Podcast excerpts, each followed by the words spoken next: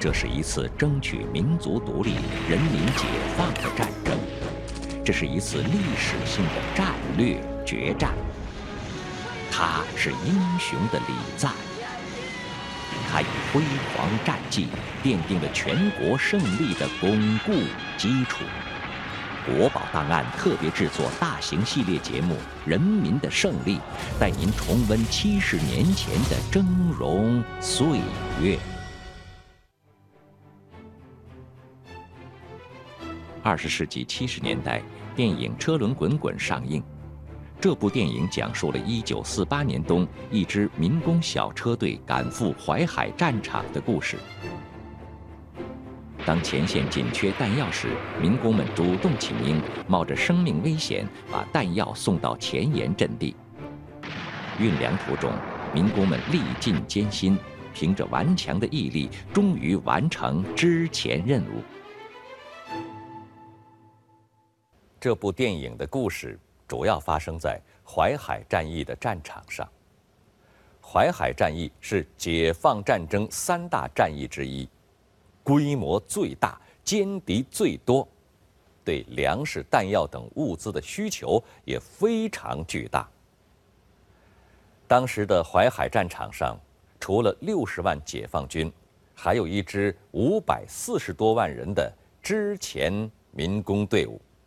他们的数量是解放军人数的九倍。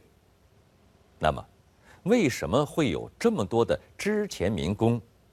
他们是怎么组织起来的呢？刘瑞龙，淮海战役中担任华东野战军后勤部部长，负责接收、调度和分配送到前方的粮食、弹药等物资。对于群众的动员，刘瑞龙这样说过。当人民把战争的最高目标和自身的最大利益联系起来的时候，认识到共产党是和他们呼吸相通的，只有打败蒋介石，才能翻身得解放，过上好日子。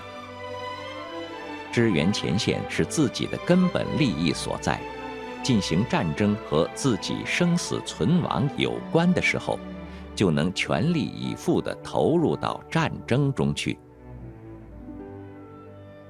那么，群众的切身利益是什么？解放军是如何保障群众利益的呢？中国国家博物馆副研究馆员常瑞清这样说：“在这个淮海战役发生这个地方，我们呢进行了土地革命。当时农民呢分得了土地，也就是分得了他们的自己的命根子。为了保护这个革命的成果，不让这个土地再失去。”当地的人民群众就义无反顾地、踊跃地参加了支权的运动。早在淮海战役发起前，毛泽东就明确指出，这是一场大的战役，要对后勤工作有充分的准备，才可以行动。后来，周恩来派中央军委后勤部部长杨立三前往淮海前线，统抓淮海战场的后勤工作。一九四八年十一月四日，华东局成立华东支前委员会。十一月二十二日，华中支前司令部成立。从此，整个华中、华东地区的支前工作更加有组织、有计划。民工参加支前，每天发给粮食、酬金，带车的还有车马费。支前途中设有民站，服务民工。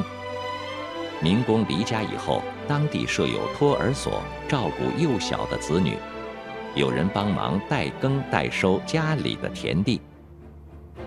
这些组织与安排，既解决了民工之前途中的困难，又解除了他们的后顾之忧。一时间，山东、江苏、安徽、河南、河北五省民工踊跃支前，各条运输线上车轮滚滚，人流如织。民工踊跃之前是淮海战役取得胜利的有力保障。值得一提的是，快速高效的组织民工离不开基层干部的带头作用，尤其是共产党员。这些基层干部就像一盏盏明灯，照亮了之前民工的心。之前民工的身后站着千千万万解放区群众，他们宁可自己挨饿，也要让解放军吃饱饭，就是倾家荡产也要支前。